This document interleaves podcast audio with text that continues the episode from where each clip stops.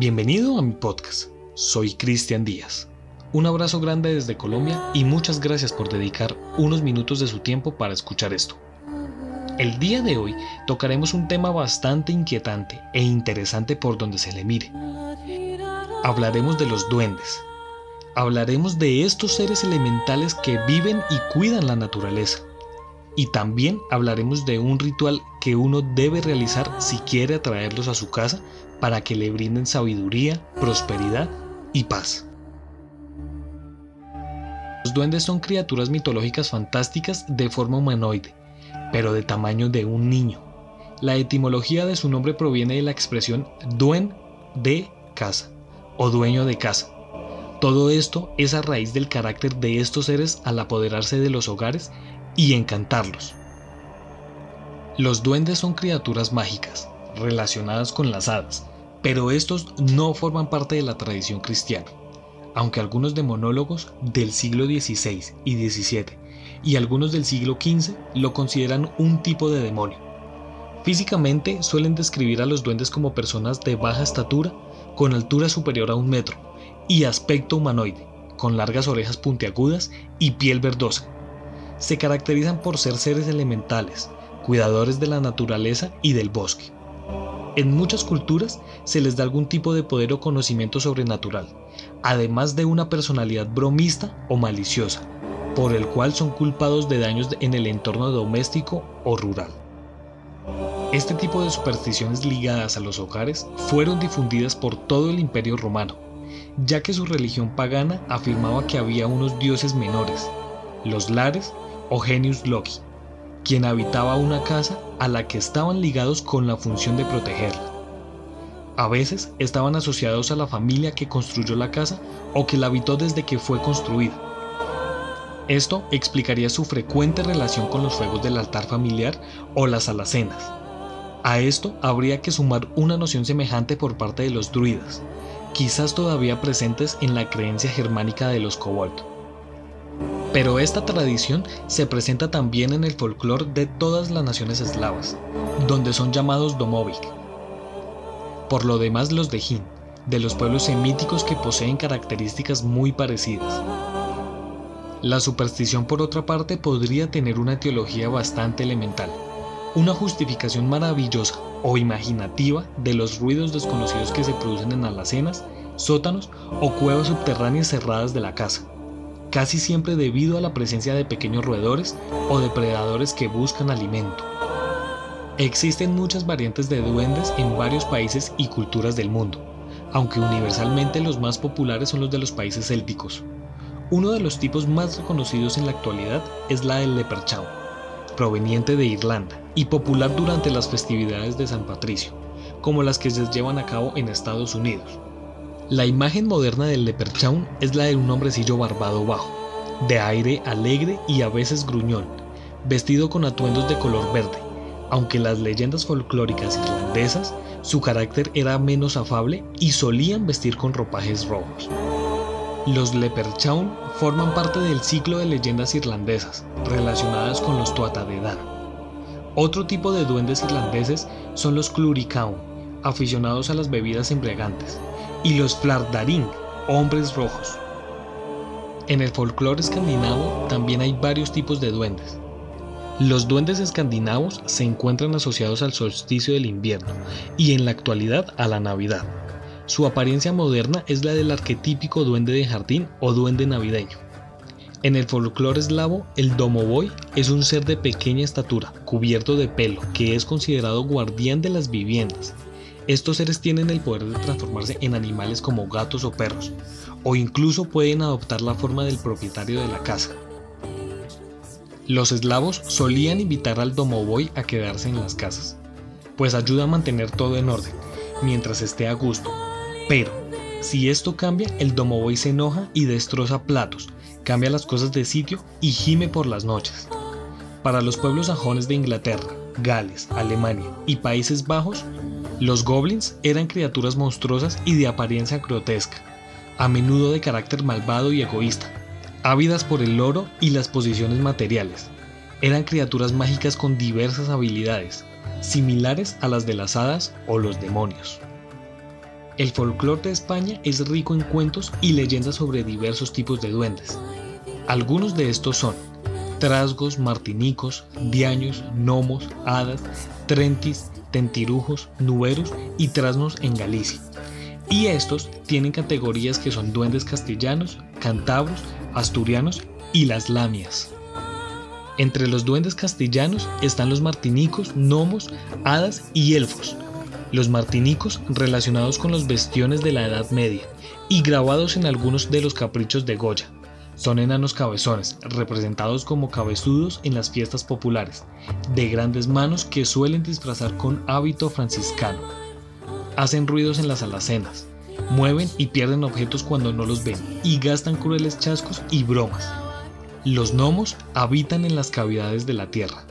Los duendes cantabros son de muchos tipos. Los trastolillos, los enanos, los busgosos, los trentis, los nuberos y las anjanas entre otros. Los duendes asturianos, como el bable, que traduce al español o castellano como duende de monte, y las lamias españolas tienen correspondencia con las lamiña vasco-navarras y las lainas argonesas. Estas tienen cara y cuerpo de bellas mujeres y patas palmeadas de anaje, quiere decir como patas de ganso, pato o oca. Y habitan en lugares cercanos al agua o en los mismos lagos, ibones o barrancos. En México los aluxes son un tipo de duende benéfico que habita en los campos de maíz. Tiene capacidad de atraer lluvia y proteger los campos. Los agricultores solían construirles pequeñas casas llamadas catalalux, donde la lux residía para cuidar el sembradío. Pero al cabo de siete años se le debía encerrar porque la lux se volvía malvado y causaba estragos. Otro tipo de duende es el chaneque, de la mitología mexicana, entidad asociada al inframundo, los bosques, los ríos y los animales. En la actualidad se le da apariencia de niños, tienen los pies al revés, cuerpo deforme, poseen cola, carecen de la oreja izquierda y les gusta hacer travesuras. En Centroamérica a los duendes también se les conoce indistintamente como gnomos o enanos. Muchos de estos seres son una mezcla del duende europeo, sobre todo de los trasgos castellanos, con los genios protectores de las creencias indígenas. De esta forma, estas criaturas pueden ser desde pequeños humanoides con vestidos de colores y largas barbas, hasta poseer características físicas de animales como patas de pollo o tener los pies al revés. En las leyendas de Guatemala, Honduras, El Salvador, Nicaragua y Costa Rica, los duendes gustan de gastar travesuras en la casa, aunque a veces ayudaban con el quehacer hogareño. En Sudamérica hay muchas leyendas de seres mitológicos con características de duendes. En países como Venezuela se le denomina momoyas. En Colombia está el moán. En la mitología amazónica como la de los guaraníes del Paraguay están personajes como el pombero, el yasi yatere y el curupi. Mientras que en Brasil están las leyendas del capoeira y curupira. Ahora hablaremos de un ritual para atraer duendes a la casa. Un primer paso para atraer a estos seres es que en tu casa no debe existir golpes o mucho ruido que los logre asustar. En segunda instancia, colocar música clásica pero con un volumen bajo. Tercero, debes tener cosas dulces, leche condensada, ponqués, dulces, pasteles, chocolates, azúcar y debes tener almendras o semillas de girasol. Después de esto, depende de lo que tengas, debes colocarlo en un plato, pero este tiene que ser de barro y preferiblemente blanco. Por ejemplo, si tienes un ponqué, lo pones en un plato y si tienes semillas de girasol, lo colocas en otro plato aparte. Después, colocas una servilleta y la pones en el suelo. Luego colocas un vaso y en él colocar leche. Puedes colocar una flor o una matera, pero la flor no puede tener espinas. Se dice que puedes colocar mesas y sillas, pero pequeñas. Un punto importante en esto es que no debes decorar el lugar con incienso ni velas y no puedes ofrecer ningún tipo de carne. A continuación, debes recitar esta oración. Abro comillas. Yo, das tus nombres y apellidos completos. Invoco a los duendes que viven en, das el lugar donde estás haciendo el ritual, de mi casa y les doy la bienvenida a mi hogar. Prometo que siempre compartiré la comida que prepare y a cambio les pido que bendigan mi casa y a mí misma. Que siempre sobre el dinero y la abundancia en nuestra familia. Invoco su gracia para todas las personas que aquí viven y les agradezco lo que ya están haciendo por mí. Cierro comillas. Al día siguiente debes recoger los platos con las porciones de comida y las vas a envolver en un papel de color blanco. Lo puedes tirar a la basura o te lo puedes comer. No hay lío con eso. Después de realizar este ritual, puedes dejar comida o dulces en algunos sitios de tu casa. Si al paso de unos días aparecen con mordidas o aparecen con menos dulces, quiere decir que el duende ya está en tu casa. También se dice que si tú incumples con el pacto de no dejar comida para ellos, ellos se volverán traviesos y empezarán a atormentar a los que habitan la casa.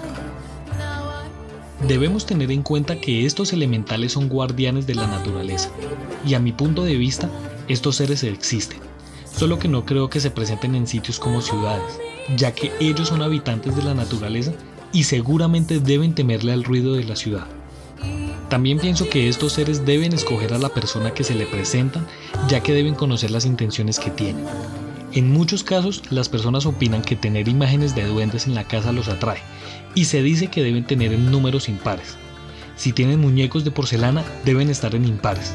También pienso que para lograr un contacto con este tipo, usted debe tener cuidado porque no sabe con quién está teniendo el contacto. Si usted tiene alguna historia relacionada con los duendes, déjenosla en nuestro comentario en la última publicación. Si usted quiere tener más información acerca de este caso, síganos en Instagram como arroba Colombia Paranormal Podcast y déjenos su comentario. Mi nombre es Cristian Díaz y nos estaremos encontrando en otro caso misterioso de la Colombia Paranormal.